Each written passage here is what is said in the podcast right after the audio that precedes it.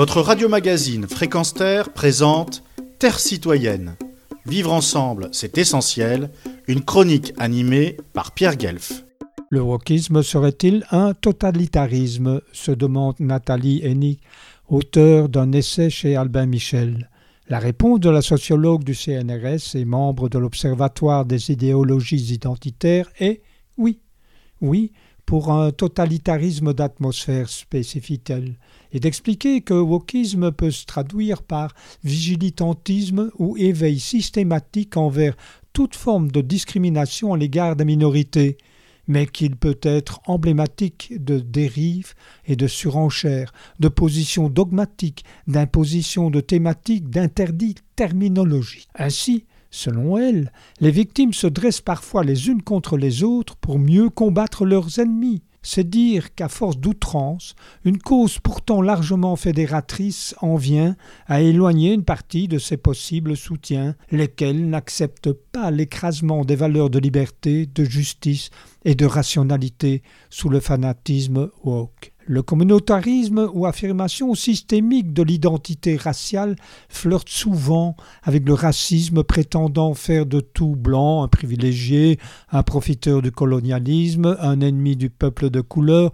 d'où une haine de l'Occident qualifiée d'espérophobie. Certains y ajoutent la haine des juifs ou évoquent le complot judéo-maçonnique par exemple. Le wokisme est une importation directe des formes américaines de militantisme en faveur des droits des minorités sur fond de communautarisme. L'absurde confine à la bêtise pure quand, exemple concret, des étudiants américains ont exigé que le mot champ, C-H-A-M-P, ne soit plus utilisé dans les cours car cela rappelle les champs de coton, donc l'esclavagisme.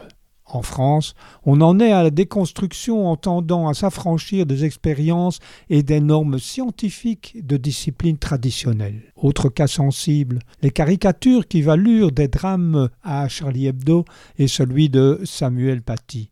Confondre liberté de croyance et interdiction de critiquer cette croyance revient à étouffer la liberté d'expression par la menace qui bâillonne ou par les armes qui tuent. Ainsi, le défenseur des croyances présente celle-ci en victime de la liberté d'expression, la même où c'est en leur nom qu'on égorge et qu'on décapite. Bienvenue en Tartufferie, clame Nathalie Hennig.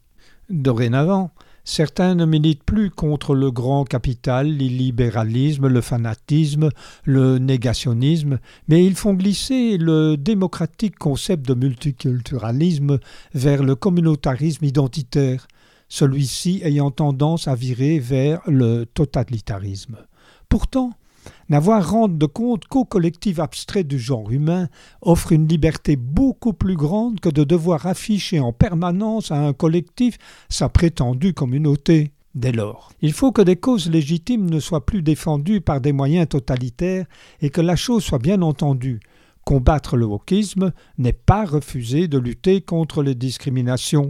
À vrai dire, les valeurs démocratiques fondamentales, celles entre autres de l'universalisme, de la Déclaration des droits humains, de la rationalité scientifique chère à Descartes, de la liberté d'expression prônée par la Boétie, la laïcité des Épicures, Averroès, Diderot, Voltaire, Jefferson, Ferry, toutes ces valeurs fondamentales sont mises à mal à partir, certes, de louables intentions de lutte contre les discriminations, mais certaines flirtent avec des tentations totalitaires qui rappellent de sombres passés. Face aux dérives du wokisme, il serait peut-être judicieux de citer cette déclaration de Descartes clamant que le bon sens est la chose au monde la mieux partagée. Retrouvez et podcastez cette chronique sur notre site fréquence